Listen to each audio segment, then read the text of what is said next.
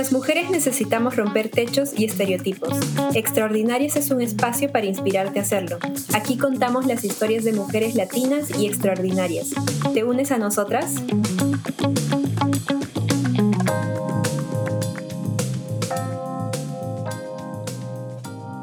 Hola, ¿cómo están? Bienvenidas Extraordinarias. En este episodio estamos con Jimena Peralta, que es sexóloga de Jime con Jime. Bienvenida, Jimena. Hola a todos, todas, todos. No sé cuál es el público, pero en general. Buenísimo. Jime, gracias por tu tiempo y gracias por estar aquí con nosotras. Eh, queremos empezar preguntándote, tú eres sexóloga en Perú, en un país que digamos que no es el más abierto de mente de, ni de Latinoamérica ni del mundo y hay muchos tabúes alrededor sobre todo también tabúes alrededor de la sexualidad de la mujer y del disfrute de, sexual de la mujer, ¿no? Entonces, queríamos empezar preguntándote cómo es ser sexóloga en Perú. ¿Qué, ¿Qué piensa la gente? ¿Qué mitos alrededor hay y cómo realmente es? Primero quiero comenzar con una pequeña aclaración. Pero esto lo hago más por temas de ética. Yo siento que me caracterizo mucho por eso. Y es que yo todavía no soy sexóloga porque aunque muchos no lo saben, para eso se estudia todavía un máster bien específico. Yo ahorita soy sex ah, coach, soy educadora sexual porque estoy especializada en el tema. Yo sé que hay mucha gente que se hace llamar sexóloga cuando ya estudian nada más un curso de especialidad, pero no es lo correcto. Pero bien, eh, igual hablando ya, yo ya voy como dos años con este tema y definitivamente es, es difícil porque estamos en una sociedad súper conservadora y sobre todo religiosa. Yo creo que ese es un gran problema, ¿no?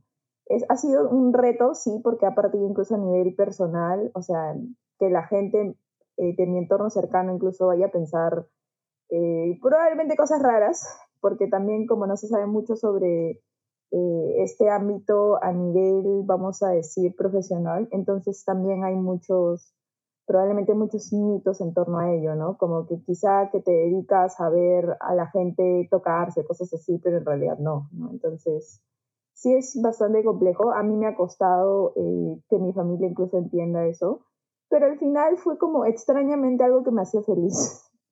así que por ese lado, pues yo decidí apostarlo todo por eso. Claro, te, hemos estoqueado y nos, y nos dimos la sorpresa de que eres administradora de la UP. ¿Cómo es que llegas desde ese punto a, lo que eres ahora de Jime con Jime? Es una historia rara, creo que en la universidad nadie me creía eso. Y es que, eh, de hecho, yo empecé, la, yo no empecé en administración, yo empecé en ingeniería empresarial. ¿No? porque en el colegio yo estaba súper metida en el tema de proyectos de investigación, de hecho eh, yo tampoco soy de Lima, yo soy eh, de Juliaca, de Puno, y con los proyectos de investigación llegamos incluso a clasificar a ferias internacionales, o sea, ganamos las nacionales, cosas así. Entonces, según yo, según mi cabecita de 16 años, pensaba que ingeniería empresarial era lo mío, ¿no? Porque proyectos y no sé qué, ya pues me lancé a eso al final estudié un ciclo y me di cuenta que lo odiaba. Y realmente en ese entonces yo no tenía mucho que escoger, ¿no? Era, bueno, tenía que adaptarme a algo que tenía lo más cerca posible, que en ese entonces era la administración porque era como lo más general, ¿no? Y que parecía que sí me gustaba. Entonces me cambié de carrera. Mi papá nunca lo supo, casi hasta terminé la carrera. Nunca supo. Eso te iba a preguntar, o sea, ¿qué tan difícil fue decirle a tus papás del cambio? Uy, a mi mamá entre ya me veía llorar tan, bueno, me escuchaba llorar tanto que al final me dijo, ya, bueno, cámbiate. Mi papá no lo supo hasta, como te digo, un año antes de que yo termine mi carrera y casi le da la calidad. sí, con cosas, cosas difíciles, pero me cambié, seguí, parecía igual que todo, como más o menos, hasta que comencé a trabajar, yo comencé a trabajar como a los 19, como que en quinto ciclo más o menos. Entonces me di cuenta de que me caía bien la gente con la que trabajaba, pero no estaba muy segura si me gustaba lo que estaba haciendo, ¿no? Y obviamente en ese entonces mi diálogo interno era, bueno, fácil es porque estoy trabajando recién, seguro voy a encontrar cosas más chéveres en el camino, ¿no? Como que hay que tener paciencia y cosas así, ¿no? Hasta que ese trabajo me cambié a otro, o sea, me cambié a dos más y empecé a tener la misma narrativa, ¿no? De que eh, no estaba igual 100% segura que, si, que lo que estaba haciendo efectivamente me gustaba, me caía muy bien la gente, me llevaba muy bien, me querían bastante mis trabajos, o sea, no como para decir, oye, me odiaba el lugar donde estaba, no, para nada, o sea, yo lo amaba, pero igual sentía que no, no sabía si realmente quería estar ahí yendo todos los días, de lunes a viernes, por los próximos 5 o 10 años de mi vida, ¿no? Entonces ahí es donde empecé a dudar y yo desde Chihuahua siempre tuve esta, no sé, simplemente curiosidad por saber sobre temas de sexualidad. De hecho, Impares está al frente de la UP, vaya casualidad. Y comencé a ir ahí desde, no sé, los 18, creo, 17 iba, me sentaba en consejería, porque hubo un tiempo en el que era gratis, pues entonces preguntaba cosas y me llamaba la atención, ¿no? Veía folletos, libros, me parecía muy chévere. Entonces empecé así, ¿no? Hasta que cuando me empecé a dar cuenta ya después de mis prácticas, bueno, en medio de eso, que no me gustaba tanto, comencé a estudiar cursos eh, por internet, ¿no? Referidos al tema, pero así como muy secreto, porque no se lo podía decir a nadie, no sabía que ah, existía que se podía, mejor dicho, vivir de esto, o sea, que se podía ver más como algo profesional. Sentía que era algo como que, ay, ya uno necesita saber, ¿no? Entonces comencé a estudiar así ya mis cursos por lo bajo, sin que nadie lo sepa, ahorrando para... ¿y cómo, ¿y cómo encontrabas estos cursos? ¿Tú sabías ya que existían sex coaches? No. ¿Conocías alguna? No. Hasta ese entonces no, solamente sabía de Rampola, pero sentía que era como más celebrity yo, yo siento también que una gran parte del tema de la sexualidad es que no hay con quién identificarse, ¿no? O sea, veo ahora gente que me dice, oye, me gustaría hacer lo que tú estás haciendo.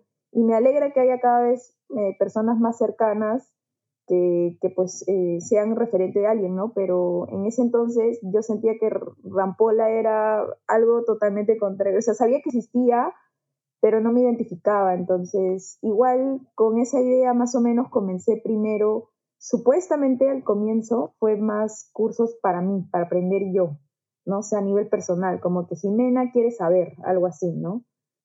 Eh, entonces me empecé a meter algunos cursos. Claramente la mayoría de cursos no eran de acá.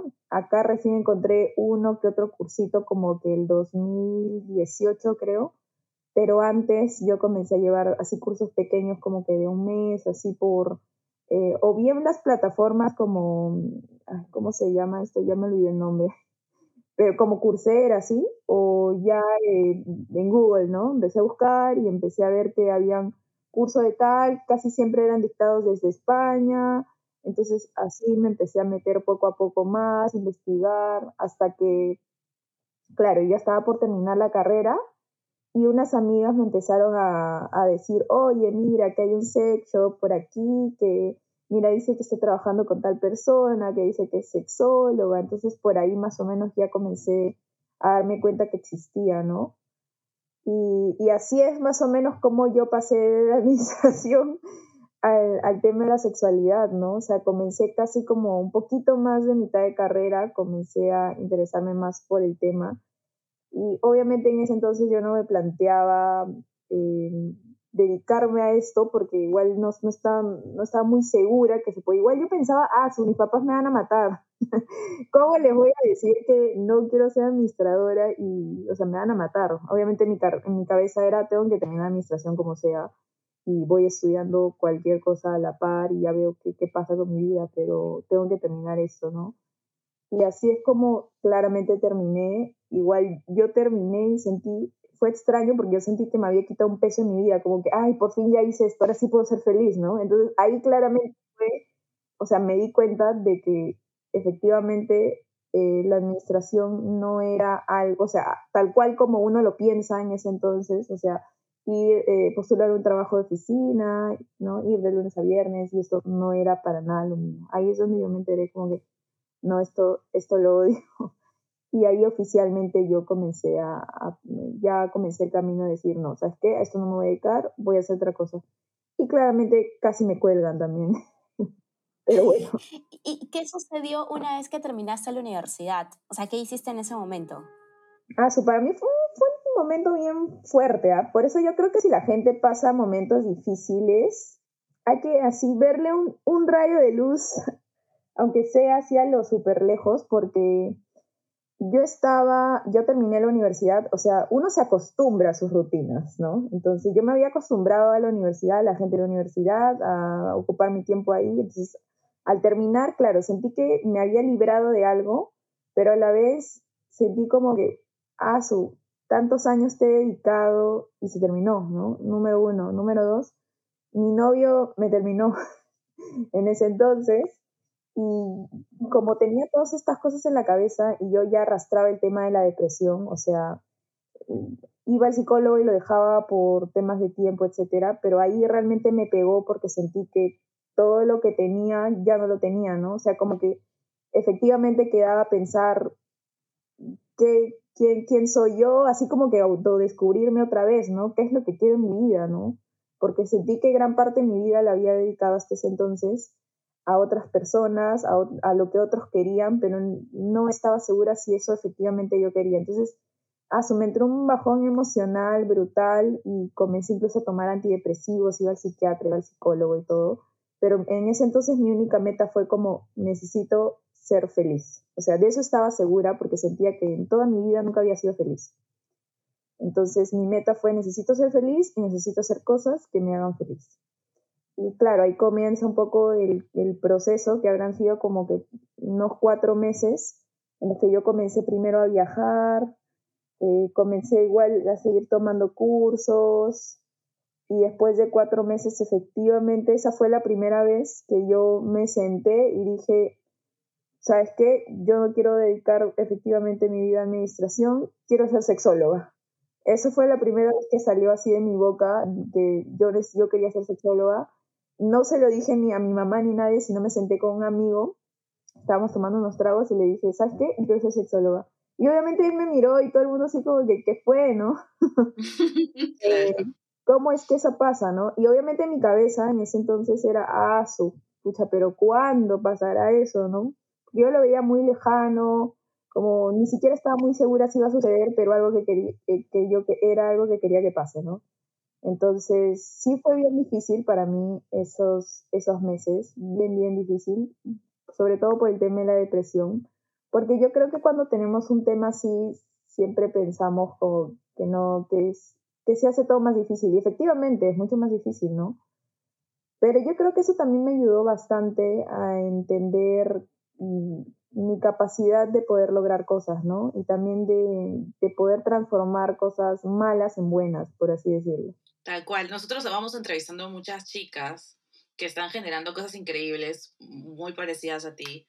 Y claro, tienen un, un, algo en común y es que llegaron a un punto en el que pensaron que ya no se podía más. O sea, y normalmente está vinculado harto con la salud mental, ¿no? Siempre cuentan como estaba yo de salud mental súper mal, me había quedado sin trabajo. Y creo que ese es un espacio que si bien es muy doloroso, es un gran espacio para construir cosas nuevas. Eh, en este caso Jime con Jime, que para mí el naming es, increíble y yo te sigo y de hecho Eve y todas las chicas te seguimos. Entonces, de hecho, conectas mucho con varias personas dentro de tu comunidad. ¿Cómo ha sido generar esta comunidad, eh, crear este perfil público, exponerte a, las críticas? No sé cómo te vaya con los haters, no sé si nos puedes comentar un poco de ese journey. Ah, eso ha sido una chambaza terrible. terrible, terrible, terrible. La verdad que hubo incluso algún comentario alguna vez que me dio una chica que hace algo muy parecido a lo mío, que sí me desagradó porque me dijo, su qué suerte has tenido. Y la verdad es que yo no creo en la suerte. Yo definitivamente cuando me dijo eso me sentí ofendida porque era un trabajo mañana, tarde y noche. O sea, cuando yo supe ya que quería eh, ¿no? Eh, estar dentro del mundo de la sexología y todo, claro, yo primero, por mi síndrome del impostor, sentía que yo no sabía nada, ¿no? Entonces dije, no, yo no puedo lanzarme a hablar así, este, a mí no me importa si hay gente allá afuera que no es nada y se lanza a hablar un tema, ¿no? Yo tengo que educarme sí o sí y básicamente me dediqué todo un año a eso a estudiar, estudiar, estudiar y para el año 2000, finales del 2019, o sea, ya había llevado varios cursos años antes, pero no me sentía capaz y me metí efectivamente a estudiar otra vez, apostar todos mis ahorros de todos mis trabajos en volver a estudiar cosas ya que me den mayor peso, ¿no? Certificaciones, cosas así. Y después de eso, al final, aún seguía sintiéndome así, pero dije, ya, ¿sabes qué? No sé, lo tengo que hacer. Y primero comenzó con lo que era mi, mi perfil personal de Instagram. Y comencé subiendo mm, en plan diciembre de ese año algunas cositas, ¿no? Primero mis amigos no entendían qué estaba pasando. Poco a poco, este, en enero creo que de 2020 yo recién me digo, ¿sabes qué? Tengo que ponerle un nombre no puede ser mi nombre, pero tiene que ser un nombre. Y de hecho lo primero que a mí se me ocurrió fue Jime con Jime por una broma que me hacían, ¿no? Cada que te saludan y te llamas Jiménez, como que, oh, Jime, Jime, ¿no? Entonces dije, miren. es un nombre increíble, la verdad. Literal. Y dije, ah, no, creo que eso puede ser, ¿no? O sea, para tomarlo, tomar la broma como algo positivo. Pero luego, luego, se me vino otra vez a la cabeza, como que no, quizá es inadecuado. Aparte pregunté a un par de amigos y me decían sí, creo que no. Entonces lo que hice fue durante cuatro meses me dediqué a buscar otra vez nombres, hice toda una votación, todo para que al final quede Jimé con Conclusión, no duden de lo que ustedes piensan. Porque yo creo que la duda también hace que a veces, mm, no es que perdamos tiempo, pero podría cortarnos un poco el camino, ¿no? Pero en fin, así nació el nombre. Y la verdad es que dije, pucha, ¿qué tal branding el mío? sí, eh, administración para el nombre. Pero me pareció muy bueno. De hecho, yo me llamo Guadalupe Jimena, que es las iniciales GJ, ¿no? Entonces sí me consume GJ también. Entonces sentí que encajaba, la verdad. Para mí fue como perfecto. Al comienzo eh, el tema del nombre me gustó mucho, se quedó. Em, yo creo que la estuve luchando mucho tiempo, como ocho meses, no, medio año más o menos. Yo estaba mañana, tarde y noche dedicada a Jime con Jime, editar video, o sea, tuve que aprender todo de cero. Jamás en mi vida me iba a imaginar que yo iba a terminar eh, haciendo contenido para redes. Nunca. La verdad es que si alguien me decía hace 10 años, le hubiera dicho, no hay manera o sea, tuve que aprender a tomar fotos, editarlas, que video, eso igual era meterme a cursos sobre esas cosas, eh, que, cómo se programaba. Antes no había Creator Studio, había, no había eso, entonces tenía que buscar aplicaciones. Hasta me metí a un curso para ser community manager, el cual no me sirvió para nada, porque resulta que todo lo que me enseñaron yo ya lo sabía, o sea, yo lo había aprendido yo sola pero en verdad fue, fue algo que no, no pensé. Es difícil exponerse definitivamente. A mí me da demasiada vergüenza. De hecho, al, al comienzo yo tuve que decirle a mi familia, mira, ¿sabes qué? Voy a, voy a comenzar a hablar de algunas cositas, ¿no? Te los traté de decir lo más soft posible, pero igual fue difícil. Al comienzo yo recibí malos comentarios de todos, ¿no? Hasta mi mamá, pero no lo tomaba como algo malo, sino lo tomaba como, bueno, no lo entiende todavía, ¿no? No sabe de qué estoy hablando al 100%, pero a medida que el tiempo pase quizá lo vaya a entender mejor y tengo que tener paciencia, ¿no? Entonces, así fue. Básicamente me lancé a, subir algunos posts, así como que con miedo, la gente igual me veía como rara. Eh, seguí así por bastantes meses hasta que luego un amigo mío me dijo, oye, lánzate a hacer contenido en TikTok, en las de hacer podcast, cosas así.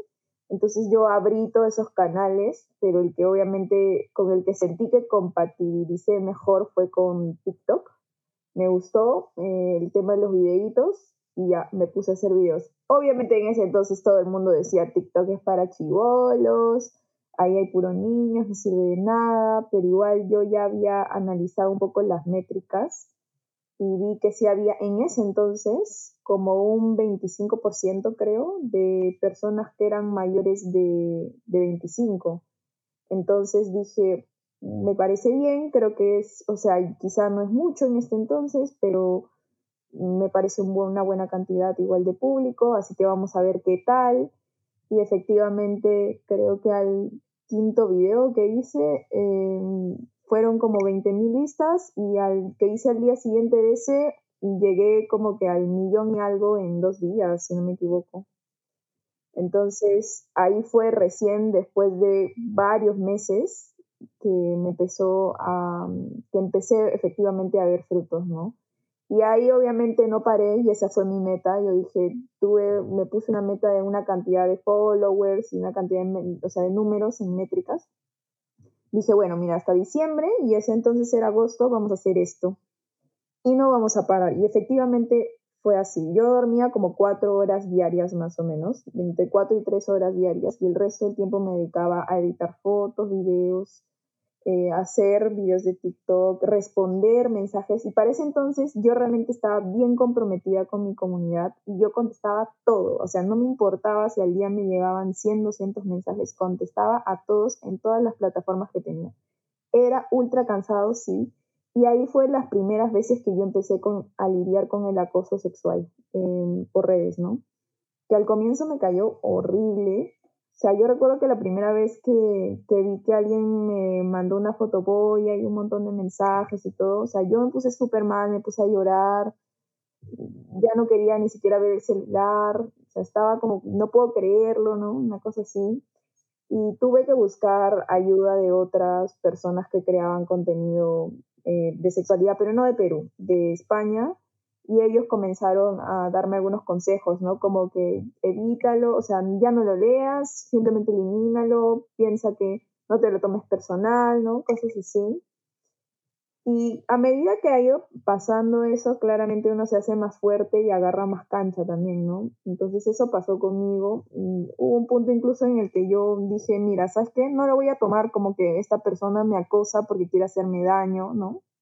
Quiere hacerme sentir mal sino como que es una persona ignorante que ni siquiera sabe lo que está haciendo y quizá si yo le explico lo puede entender, que sí me ha pasado y, por eso yo sé que la educación sexual es importante, porque hay un montón de gente que te escribe algo y yo, por ejemplo, les decía, mira, ¿sabes qué? Esto es acoso sexual por esto, ¿no? Y les explicaba del por qué y al final me pedían perdón y me decían, ah, discúlpame, no lo sabía, ¿no? Nunca nadie me dijo esto. Entonces, con algunas sí se podía, en algunos casos seguían, entonces yo simplemente ya los bloqueaba o X simplemente los ignoraba.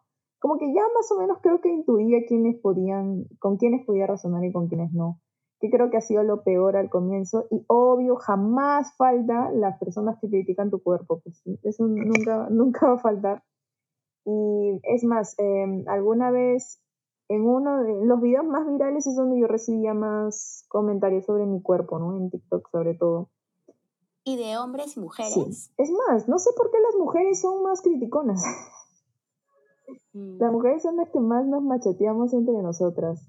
Sí, me, es más, eh, me enviaban mensajes internos todavía para decirme, por ejemplo, fue por el tema de mis axilas, porque eh, se veían un poco más oscuras en el, en el video.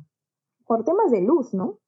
Igual eso, yo jamás había considerado que eso era un complejo para mí, sinceramente, ¿no? Y me escribían mensajes con las recetas que a ellas les habían funcionado, etcétera, para, para aclararme eh, las axilas y me decían que me lo hacían como un consejo. Ah, me llegaron un montón de mensajes así. Tanto que en verdad tuve que hacerles un video diciéndoles, oye, ¿sabes qué? Tengo esposo en mi casa, no me importa, la verdad. Y efectivamente, o sea, ¿por qué lo hice? Porque ya en la mañana a veces despertaba y me estaba mirando de más y decía, esto nunca ha sido un complejo para mí, ¿por qué ahora me estoy fijando en esto, no? Sea, levantar los brazos y mirar, efectivamente está muy oscuro, está mal, ¿no? Entonces, yo creo que si hubieran, em, hubieran agarrado uno de mis complejos, que por ejemplo sí ha sido por mucho tiempo el tema a veces de mi peso, el tema del estómago, ¿no? Si tengo barriguita y cosas así, en ese entonces sí me hubiera afectado mucho y yo sé que hay gente que lo hace con, con los complejos de personas que sí les afecta mucho y al final obviamente eso termina súper mal, terminan en terapia y todo, ¿no? Pero sí, es, eso creo que es lo más duro, que la gente critique tu cuerpo o cosas, o que si te ves como tal. Por ejemplo, otra cosa que también vi es, yo digo abiertamente que soy, eh, que soy que nací en la sierra, que crecí mucho tiempo, eso no me parece malo, porque creo que al final cada uno tiene diferentes raíces, ¿no? Pero en el Perú todavía está muy metido el tema del racismo, demasiado y del clasismo. Y me apareció algunos comentarios que, bueno, por hacerme sentir mal, me, me, comparaban con Wendy Zulka, que a mí no me parecía eso malo, me parecía como que qué chévere, mañas, porque es una cantante súper reconocida en México. O sea, yo he viajado a México y todo el tiempo me dicen Wendy Zulka. Me decían, ay, qué Wendy Zulka canta así, que no sé qué. Pero a mí no me parecía malo. Pero la gente yo me daba cuenta que lo hacían para ofenderme, ¿no? Que, que me mencionaban a cada rato esto. Incluso o también me escribían por interno para hacerme esas comparativas, que por qué no te cambias esto, porque si no te pareces, pareces muy serrano, una cosa así, ¿no? Y yo no considero que eso sea malo, ¿no? O sea, yo siempre digo, ¿por qué los peruanos todavía son así, ¿no? O sea, y lo peor de todo es que a veces tan, tanto, tanto me hicieron, me dejaron, me dejaron pensando en esto que yo comencé a revisar los perfiles y era gente que claramente también tenía raíces de la sierra, entonces yo no entendía eso, ¿no? El serrano eh, critica a otra persona que es de las mismas raíces, ah, o sea, un caos, ¿no? Pero sí, yo he podido notar a mí me sorprende, sí, o sea, a mí me sorprende un montón cómo muchas personas se sienten como que con, con, con, el derecho de poder decirle a alguien más qué deberías cambiar, ¿no? Este, porque es súper raro, porque es alguien que ni siquiera conoces y, y, lo haces como entre comillas para ayudar, pero claro, está uno basado en un montón de prejuicios como tú mencionas, y dos, o sea, ¿qué te importa, no? Como que, ¿por, qué te tendrías que meter tal cual, yo siempre digo, e, Eso es súper extraño. Jimena, y una pregunta, o sea, para entenderlo como en línea de tiempo, tú terminaste la universidad y al cuánto tiempo empezaste a crear la comunidad de Jime con Jime? Un año después, porque primero me dediqué a estudiar. O sea, a continuar estudiando, ¿no? a seguir estudiando y de ahí empezaste la comunidad. ¿Y cuánto tiempo después fue que empezaste a generar ingresos como sex coach? Mm, constantes como y bien, eh, porque nuevamente también síndrome del impostor. Al comienzo lo que yo primero hice fue eh, dar consultas gratis. O sea, como que de media hora sí, porque sentía que necesitaba hacer mis prácticas, por así decirlo. O sea, no me sentía preparada y comencé a hacer eso. Que vamos a decir en este punto que fue más o menos bueno, pero igual no estaba valorando mi trabajo, ¿no? Que yo creo que pasa en muchos casos, que a veces no valoramos lo que nosotros sabemos y hacemos, ¿no? Pero oficialmente fue como un año después de haber creado Sume con Sí, pues vamos a decir que fue recién el año pasado. Y en un año, ¿tu comunidad cuánto creció? ¿Cuál era esta meta de followers que tenías? Yo tenía la meta de 10.000 hasta 15.000. Al final la superé, la super superé, creo que llegué a 30.000 si no me equivoco. Wow. En Instagram, pero en TikTok yo llegué al millón. y eso sí no me lo esperé. Wow. ¿Y eras tú sola construyendo Jime con Jime? Sí. Wow. O sea, era muchísimo trabajo. Muchísimo. Era demasiado. Por eso cuando te mencionaba me dijeron, ah, su qué suerte, ¿no? O sea, yo estaba molesta porque decía, suerte no, o sea, suerte si hubiera dormido ocho horas diarias y no sé, pues no hubiera subido un post a la semana, ¿no? Pero realmente yo, es que para esto creo que mm, soy muy, bueno, eso es algo que me ha enseñado y vamos a decir algo positivo de la administración, ¿no? Porque la administración te enseña que hay que ponerte ciertos plazos y tampoco hay que ser tan irrealista, ¿no? O sea, pensar como, ya, esto me parece que me gustaría, entonces voy a darle un tiempo de, no sé, 3, 4, 5 años, ¿no? Eh, porque quizá todavía no es mi momento, o sea, yo sé que ese, caso también se podría dar, pero en mi caso yo sí fue, fui, o sea, fui de, frente con tiempos bien establecidos, con cosas bien claras, porque también para, para hablar con, de este tema con mi familia fue, mira, mis papás me dijeron, tú no puedes estar como probando suerte porque el tiempo pasa, ¿no? Y al finalmente tú tienes que monetizar y tienes que lograr cosas y todo eso, ¿no? Entonces con ellos quedamos, y de hecho eso es algo que yo les planteé, les dije, denme un año. Si en un año yo no he conseguido nada, yo les juro que yo vuelvo a postular un trabajo de oficina y no digo nada el resto de mi vida y me dedico a trabajar y, y, ya, ¿no? Pero si efectivamente esto funciona, yo no vuelvo a una oficina o quizá de otra manera, ¿no? Pero eh, déjenme intentar esto, ¿no? O sea, yo les dije que me den tiempo de poder intentarlo y, que pues de ellos, básicamente lo que yo estaba pidiendo bueno, justo llegó la pandemia también para mi suerte.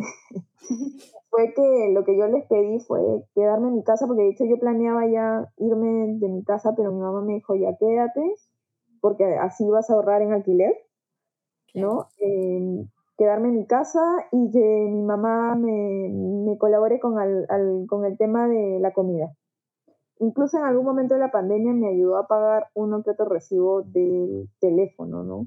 O sea, yo creo que también hay que buscar ayuda financiera porque los números son importantes, ¿no? Eso es algo que he aprendido y que a veces nosotros, por pensar mucho en los sueños, nos olvidamos un poco de los números, ¿no? Pero eso es lo que yo hice. O sea, les dejé las cosas claras, me puse la meta de un, de un año, entonces yo sabía que en un año yo tenía que entregar mi vida entera para que funcione, ¿no? Entonces, como yo estaba bien mentalizada en eso, Claro, ese año estabas viviendo a las justas, digamos. Sí, estaba muriendo, estaba muriendo. de hecho, mis amigos no sabían, ¿no? Pero, porque a ver, el 2000, bueno, empezó desde el 2019, yo ya estaba así, pero apostando toda mi plata, ¿no? Y desde el 2019 yo ya no salía tanto, mis amigos me decían, oye, Jime, pero ¿por qué no sales tanto? Y yo, sorry, es que no puedo, ¿no?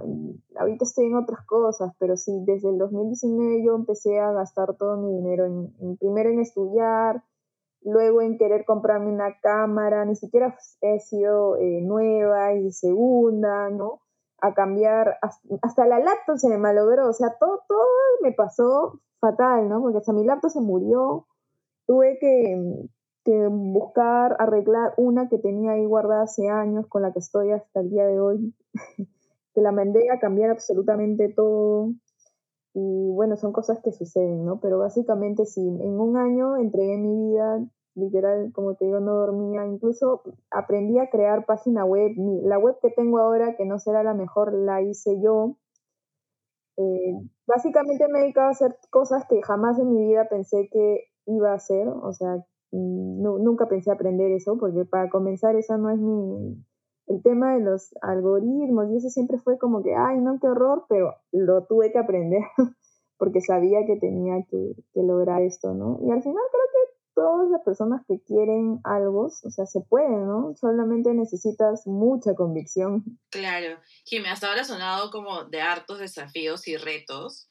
¿En qué momento tú dijiste, ok, estoy logrando lo que quería. O sea, todo esto está valiendo la pena. Hubo un momento exacto en el que, no sé, alguien te escribió, te dijo, oye, gracias por tu contenido, o, o tú dijiste, ok, sí voy a poder vivir de esto, me siento tranquila con lo que he hecho. Para comenzar, bueno, al principio, obviamente, como todos creo, eh, empecé tocando puertas, ¿no? Le escribía sex shops, a ginecólogas, a, pequeñas marcas, solamente incluso como que, oye, podríamos hacer una colaboración, podríamos hablar de esto. O sea, yo no les pedía absolutamente nada, solamente les pedía quizás hacer un live, cosas así.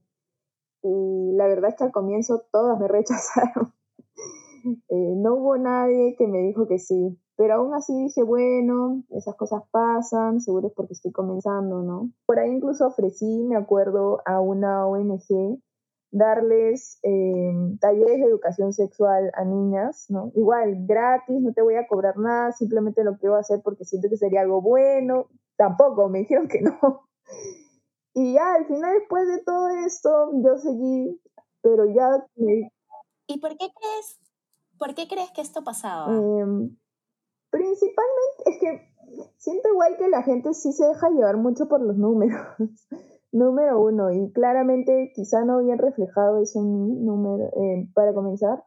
Y luego porque creo que les pareció un poco raro, ¿no? La gente desconfía de que alguien te ofrezca tantas cosas y en teoría no quiera alguna retribución, ¿no? Yo siento que los peruanos somos así. Ya, wow. ¿Y crees que te veían muy joven? ¿Tú qué edad tienes, Jimena? Yo tengo 26. Mm, ok. ¿Y crees que eso jugaba algún rol cuando conversabas con esas personas? Sí, definitivamente. Pero, eh, ¿saben qué me parece algo muy loco? Es que, y por eso yo incluso en algún momento le generé un poco de rechazo a Perú. O sea, yo dije, ya, Perú aquí no es, yo aquí simplemente no va a pasar, me voy a tener que ir a otro lado o voy a enfocar mi contenido a otro país, ¿no? Para, o sea, con la mira de irme a ese otro país. Porque acá sentía que efectivamente la edad sí importaba demasiado, o sea, la gente tenía que verte, es más, no solamente la edad, sino en el tema de sexualidad importa que tú tengas, estés casada, que tengas hijos, para decir que entonces sí sabes, ¿no? Pero en realidad no es así. Hay mucho todavía metido este tema, ¿no? O sea, las sexólogas acá, la mayoría están casadas y tienen hijos, y tienen más de 35, por ahí, más o menos. Entonces, cuando me veían a mí muy chivola, soltera, entonces ya de por sí decían, no, no, ya, bye, ¿no? Entonces, eh, Viene mucho de la religión, pues, ¿no? De, la familia formada, de que tienes experiencia, si eres mamá también, sí, claro. Efectivamente. Pero creo, Jimé, que eso es un poco tu oferta de valor, ¿no? E, e, es muy fácil identificarse contigo porque eres una chica joven, eh, claro, no se siente lejano. Por ejemplo, yo no me identifico con las mamás, con las bloggers mom, porque obviamente no soy mamá, soy más joven que ellas. Entonces, sí, yo creo que eso es harto tu oferta en contenido y por lo que generas tanta conexión. Sí, efectivamente también al comienzo me empecé a sentir mal por eso. me sentía mal por ser joven. Pero luego, en determinado momento, me di cuenta de lo que me comentas, ¿no? Que me di cuenta de que eso era mi plus. Aparte de que incluso yo sentía que como ellas a veces lo hacían ver la maternidad, era una visión totalmente distinta como yo, por ejemplo, siento que veo la maternidad, ¿no? Porque también he recibido bastantes preguntas sobre... Yo tengo una tía que es monja, o sea, yo vengo de una familia súper religiosa. Entonces, ¿Tu tía sabe en qué trabajas? No, todavía no. Le vamos a mandar este audio. Y siempre digo, siempre, es más, alguna vez les he prometido hacer un video en YouTube hablando sobre el tema, ¿no? Es más, es mi madrina de, de bautizo. O sea, me llama. La semana pasada, que fue mi cumpleaños, fue como, hijita, te envío todas las bendiciones de Dios, ¿no? O sea, mi familia es, de parte de mi papá, es recontra religiosa y machista y conservadora. O sea, yo ni siquiera entiendo cómo es que eh, estoy, trabajo esto con la familia que tengo. Eso es, creo yo, el mayor reto, ¿no? Porque mi familia, a su vez, es tremenda, pero todo se puede. Al final yo creo que uno tiene que tener algo en la cabeza. Y es que es quién te importa en la vida, ¿no? O sea, si a ti te importa, no sé, lo que dice todo el mundo, entonces nunca vas a avanzar. Pero es pensar, yo por ejemplo en mi cabeza me metí que la, la única opinión que podía importarme en mi vida es la de mi mamá, ¿no? Entonces yo se lo dije en su cara, hablamos de eso y con eso avanzo mi cabeza, ¿no? Hay momentos en los que, ah, pienso cosas como esta, Dios, ¿qué va a pensar? Pero luego digo, pero lo más importante es que yo soy feliz y a mí lo único que me importa quizá podría ser lo que piensa mi mamá. Punto, ya está. Y así, así continúa la vida porque si no, te estancas. Pero bueno, regresando al tema de la edad. Eh, sí, la verdad es que a mí al comienzo me, yo me decía, ay, ¿por qué soy tan chivola? Seguro me va, es más, incluso comencé a pensar de que me iba a ir mejor cuando yo este, pase los 30 y ya esté quizá o casado con hijos, ¿no? Yo pensaba en eso en, en algún momento, ¿no? Por tanto rechazo que recibía, hasta que lo curioso fue de que mm, a mí me comenzó a apoyar más gente de España que de Perú yo le tengo por eso mucho cariño a todos los bloggers eh, de España. Son con los primeros con los que yo hice match. Yo estaba comenzando y ellos en general apostaron por mí. Y se supone que es gente que sabe mucho más y que está dentro de todo ese mundo, ¿no? Pero sí, ahí yo comencé a hacer muy buenos contactos en España y ellos me invitaron. ¿Y cómo conectabas con ellos? Por redes, básicamente. O sea, les, les, les escribían, ellos sabían que yo seguía su contenido y por ahí también yo les comentaba, ¿no? ¿Sabes qué? Eh, yo te sigo hace tantos años, tu contenido a mí me ha ayudado mucho y ahora es algo que yo estoy haciendo, eh, estoy empezando, no sé qué consejos tendrías para mí, y, e insistía, ¿no? Y en la pandemia, sobre todo, como todo el mundo estaba en casa, vi que varios abrieron ciertos espacios, a veces o cursos o un taller o algo, y yo siempre estaba ahí. Entonces, como siempre me veían ahí metida, en algún momento ya comenzaron a darse cuenta de eso hasta que les empecé a contar un poco más, ¿no? Les empecé a contar un poco más lo que yo quería hacer, el país donde estaba, y ahí comencé a crear con... Igual, o sea, simplemente primero di el enganche con Sergio Fosela, y luego poco a poco él me ayudó a conocer a las demás personas y así me, me, empezaron a invitar a congresos. Y ahí es donde yo recién me senté a pensar el tema de, oye, la edad no es importante, ¿sabes? Porque yo me sentía chivola, porque aquí me habían hecho sentir así que no sabía nada, pero para ellos me invitaban a eventos grandes donde habían gente del medio de la sexualidad en el mundo que era súper reconocida y yo no entendía por qué estaba yo, ¿no? O sea, ¿por qué estoy yo si parece que yo no sé mucho? Pero me invitaban para participar en eso. Entonces ahí es donde empecé a cambiar un poco la idea que yo tenía y dije, no es que yo no sepa, sino que mm, acá me han hecho creer que la edad es muy importante cuando en realidad no lo es. Entonces ahí poco a poco empecé a agarrar confianza y dije, bueno, pues eh, si es lo que queda, bacán, ¿no? Y hasta que comencé a, empezaron a crecer mis números y recién en Perú me empezaron a dar vuelta. Un poco triste, pero bueno, llegó su momento igual, ¿no? Claro, me imagino que el público peruano es un poco más difícil, ¿no? Y hoy día, ¿tus clientes, clientes de qué países son? ¿Son en su mayoría peruanos? Mm, al comienzo no, al comienzo mi público era Estados Unidos, básicamente. Y ahora ya ha ido migrando un poco. Creo que tengo gente de todo lado. ¿Y eran latinas latinas en Estados Unidos? Sí, pero no latinas peruanas, eran latinos de El Salvador, de Guatemala, hasta latinos, bueno, españoles en Estados Unidos, cosas así. Wow, qué bien, y cobradas en dólares. Está bueno. Sí, yo, yo estaba mejor, la verdad, porque yo prefiero tener la plata en dólares, así no me la gasto, solo en pasajes. Pero sí, al comienzo fue así, y ahí comenzó a cambiar. Ahora creo que tengo de todo hay ciertas temporadas en las que aumenta un poco Perú y no. Pero lo más extraño es que yo tengo eh, bastantes clientes eh, religiosos de acá de Perú. y es una de las cosas que a veces a mí me raya, ¿no? Porque digo, wow, la doble moral un poco, porque la religión, aunque uno no lo crea, sí afecta, ¿no? Y, ellos obviamente en cierto punto se dan cuenta de eso. Y la mayoría siempre me dice, Jiménez, que yo crecí en la iglesia, ¿no? Pero sí, la mayoría de mis clientes aquí tienen, vienen de alguna religión. Wow, qué, qué loco. Me imagino que exploras menos y quizás tienes más dudas, ¿no? No sé. Y, y muchas de las, o sea, y, y, la mayoría de tus clientes son hombres, mujeres. Mm, ahorita tengo un mix, pero hubo un tiempo el año pasado, sí, el año pasado tenía más hombres. tenía más hombres, hubo un tiempo en que sí. Ah, Incluso yo estaba rayadaza porque mi contenido en redes iba, o sea, los mayores porcentajes, como en plan 80-20 o incluso 90-10 eran mujeres, el mayor porcentaje y el menor porcentaje era hombres. Entonces yo no entendía por qué tenía más clientes hombres en un punto, ¿no?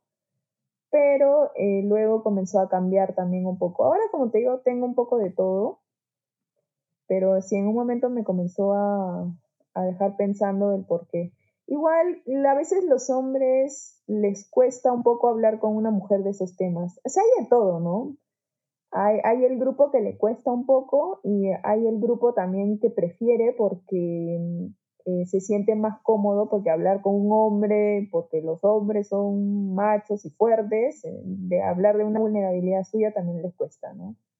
Entonces, yo creo que depende mucho, pero me imagino que es la forma en cómo yo trato de ser súper amigable, súper abierta, ¿no? Hay un cliente, por ejemplo, con el que creo que voy ya casi como dos años.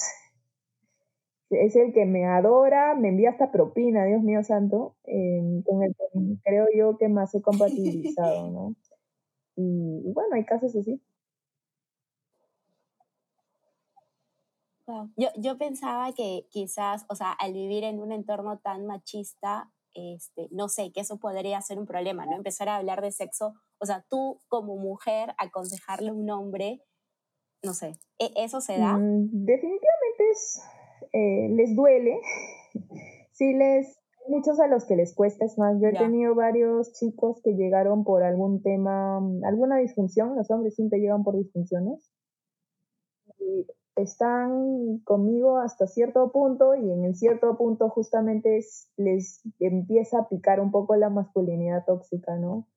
y ya no vuelven. Y yo me dado cuenta de eso que es por un tema social, ¿no? O sea, que y por eso al comienzo yo siempre les explico, ¿no? O sea, probablemente voy a decir cosas que no te van a gustar, ¿no? Eh, pero algunos igual dicen, no, sí, igual quiero, ¿no? Eh, pero igual sí, sí les pega muchas veces ese tema, ¿no? De que una mujer les diga, esto, eso no está bien, con esto sí puede satisfacer a una mujer, con esto no, porque lamentablemente en la mente eh, masculina y sobre todo conservador y machista está el yo soy hombre y por default tengo que saber cómo eh, satisfacer a una mujer y nadie me puede decir a mí cómo es que lo tengo que hacer, ¿no? Claro, soy machazo, ¿no? Y es como que haga lo claro, que haga. literal. En son terribles, ¿no? son terribles. Algunos ahí me ha pasado que me han querido, o sea, han tratado de sacar cita para acosarme, eh, pero yo aprendí también a manejar esos temas, ¿no? Pero lo más gracioso de todo es que yo siempre digo es que a veces el que intenta acosarte es, un, es una persona que literal ni siquiera está dispuesta a pagar. Entonces, como que mínimo, amigo, si vas a acosarme, mínimo tratando de pagar, pues, ¿no? O sea, eso es el que yo me río de eso nomás. Jimé, ha sido increíble eh, esta entrevista. Este, ha sido casi un taller. De hecho, todos somos tus fans y esperamos seguir como siguiendo tu contenido y todo. Y para terminar, siempre le hacemos estas dos preguntas a todas nuestras entrevistadas. La primera es, ¿qué le dirías a la CIME de hace 10 años? Y la segunda es, ¿qué te gustaría que la CIME de acá 10 años recordara de ti? Ah, su, la de 10 años atrás. Bueno, comenzamos el momento feeling. La verdad es que siempre me cuesta a veces hablar un poquito de mi yo hace 10 años, porque la verdad que nunca, no me la he pasado nada bien antes. Y yo creo que si hay gente que no se la está pasando bien, pensar que no quiero ser muy cliché, ¿no? Y decir, mira, todo va a estar bien, las cosas van a mejorar, como probablemente nos dicen un montón de frases de post, sino pensar en que en que merece ser feliz, pero no va a pasar de un momento a otro, ¿no? Va a pasar con harto esfuerzo, ¿no? Y mucha paciencia sobre todo también. Entonces yo creo que mi yo de hace 10 años necesitaría escuchar eso. Decir, oye, vas a ser feliz, te lo vas a pasar mal un buen rato todavía, porque pensar en, uy, todo va a estar bien, todo chévere, es irreal, sino decirle, no va a estar tan fácil, va a estar bien difícil en verdad, pero va a lograr, vas a, vas a llegar a un punto en el que todo en tu vida va a encajar, que yo creo que ese es en el que estoy ahora. No lo tengo todo, ¿no?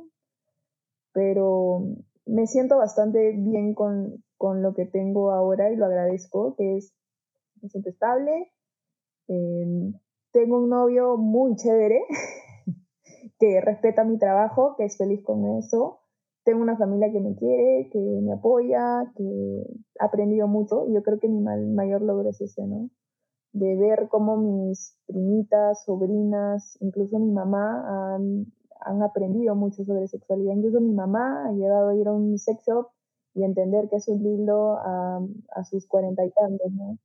Creo que esa es mi mayor, eh, mi mayor satisfacción y yo creo que a mi, a, yo de hace 10 años le diría eso, ¿no? O sea, vas a lograr cosas en tu propia familia que ni tú te lo esperas y vas a cambiarle la vida a esas personas, ¿no? Porque yo he sufrido bastante con mi vida sexual personal también, que creo yo como muchos adolescentes o jóvenes lo suelen hacer. Y, y, ver ahora a mis hermanos y a mis primos así con tanta confianza y tanta apertura creo que es lo más bonito que he podido experimentar en este tiempo. Y a mi Jime de acá de 10 años, a su, no sé, ¿cuántos años voy a tener? bueno, yo creo que mm, me diría, bueno, me trataría de recordar estos más o menos inicios y decir que si luego algo malo pasa, que ya hemos enfrentado hartas cosas, ¿no? Y que que le siga dando nomás, que siga intentando todo, que se meta, si, si hay un nuevo TikTok, que le entre igual, que le entre a todo y que deje de tener tanto síndrome del impostor, que creo yo que parece que lo tenemos varias personas y creo que es lo que nos limita más, ¿no? Pero básicamente creo que eso y que si en algún momento necesita ayuda, que la pida, ¿no? Que creo que es lo que he aprendido últimamente. A, pedir ayuda, a no pensar que necesariamente todo lo tengo que hacer sola. Y también recordarme eso, ¿no? Que yo todo lo he podido hacer sola y que y si, en, y si yo tengo algún tipo de ayuda a futuro, claramente sí la voy a tener, pensar de que aunque eso falte o esté, igual puedo hacer lo que, lo que yo quiera, ¿no? Solamente que necesito bastante esfuerzo, paciencia y sobre todo, pásatelo bien. Yo creo que eso es lo más importante, pasártelo bien y descansar. Dormir también es importante. Eso va para todos, por favor. Sí, qué bonito todo lo que dices, Jimena. ¿Hay algún mensaje final, algo que, que quieras decir? que nos quieras recomendar? Bueno, yo le diría, número uno, de que sí apuesten por algo que quieren hacer y que los hace felices. Porque bueno, es mentira eso de que si tú haces algo que amas, nunca estás trabajando. Eso sí es una mentira. Porque mentira, trabajas el doble. Exacto, trabajas el doble y aparte sí necesitas descansar, ¿no? O sea, no es que, ay, no, nada te cuesta, no es mentira eso. Yo sí diría de que sí tengan, traten de tener bien establecido, o sea, hagan algo que amen mucho, ¿sí? Y apuesten todo lo que puedan por ello. Y número uno, número dos, pero a la vez que tengan claro que ese algo que aman mucho eh, debería ser rentable, deben convertirlo en algo rentable, miren los números y también priorícense, ¿no? O sea, a veces uno en el camino de pensar de que estoy haciendo algo que amo, a veces nos abandonamos un poco, ¿no? Nos olvidamos justamente a veces de dormir bien, de comer, de, las personas con las que nos rodeamos, de darles el tiempo adecuado, ¿no? Eso es algo que yo, o sea, dio sus frutos, pero por ejemplo es algo que quizá no estuvo muy bien, ¿no? Yo siento que no hice muy bien porque yo recuerdo que el 2020 incluso yo hasta en Navidad ni siquiera le estaba tomando atención a mi familia, o sea, no estaba con ellos, estaba en hacer cosas, ¿no? Entonces, sobre todo tratar de buscar ese equilibrio de, tu vida personal, de los descansos y de hacer algo que amas. O sea, el algo que amas tampoco puede ocupar el 100% de tu tiempo y de ti, ¿no? Eso creo que sería un consejo que yo les daría.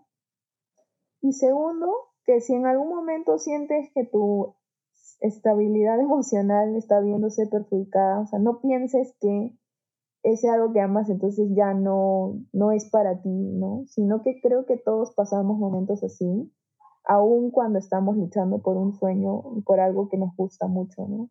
Entonces, buscar ayuda y tomar descanso. O sea, yo creo que la importancia del descanso es muy importante, muy, muy, muy importante en nuestra vida. Valga la monotonía y decirles de que, bueno, aprend traten de, de ser autodidácticos. Ese es también mi mayor consejo.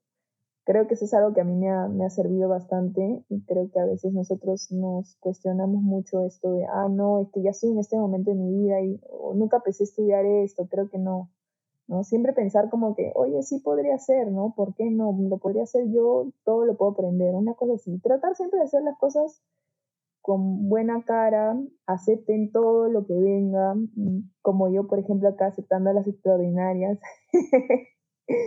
La verdad que todo lo que venga siempre desde el agradecimiento y tratando de darles lo mejor que pueden a las personas, ¿no?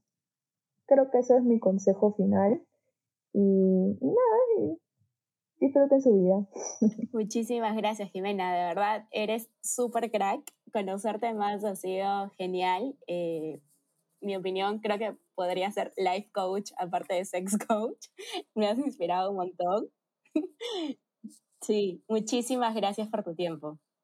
Ay, no, gracias a usted. Yo siempre feliz de lo que sea que salga por ahí, porque así como ustedes se inspiran, yo misma me recuerdo mi historia, que creo que es lo más importante. recuerdo un poco como que quién soy, qué hago, y eso también ayuda, ¿no? Eso también para ustedes, ¿no? Como que recuérdense también cómo han llegado a hacer este podcast. Entonces yo creo que esas cosas siempre ayudan cuando uno está ahí en días malos. Gracias a ustedes también por invitarme. Eh, definitivamente después de esto voy a empezar un gran día. y pues nada, de verdad a toda la comunidad que las sigue, las escucha, gracias por escucharme, escucharnos. Y si tienen algo por ahí en lo que yo también les puedo ayudar, feliz y contenta, me avisan, lo conversamos y ahí estamos. Muchísimas gracias, un gran abrazo Jimena. Igual, chao chicos, cuídense mucho. Gracias por escucharnos y gracias por inspirarte junto a nosotras. Síguenos en Spotify para que no te pierdas ningún episodio y si crees que escucharlo puede sumarle a alguien más, por favor compártelo.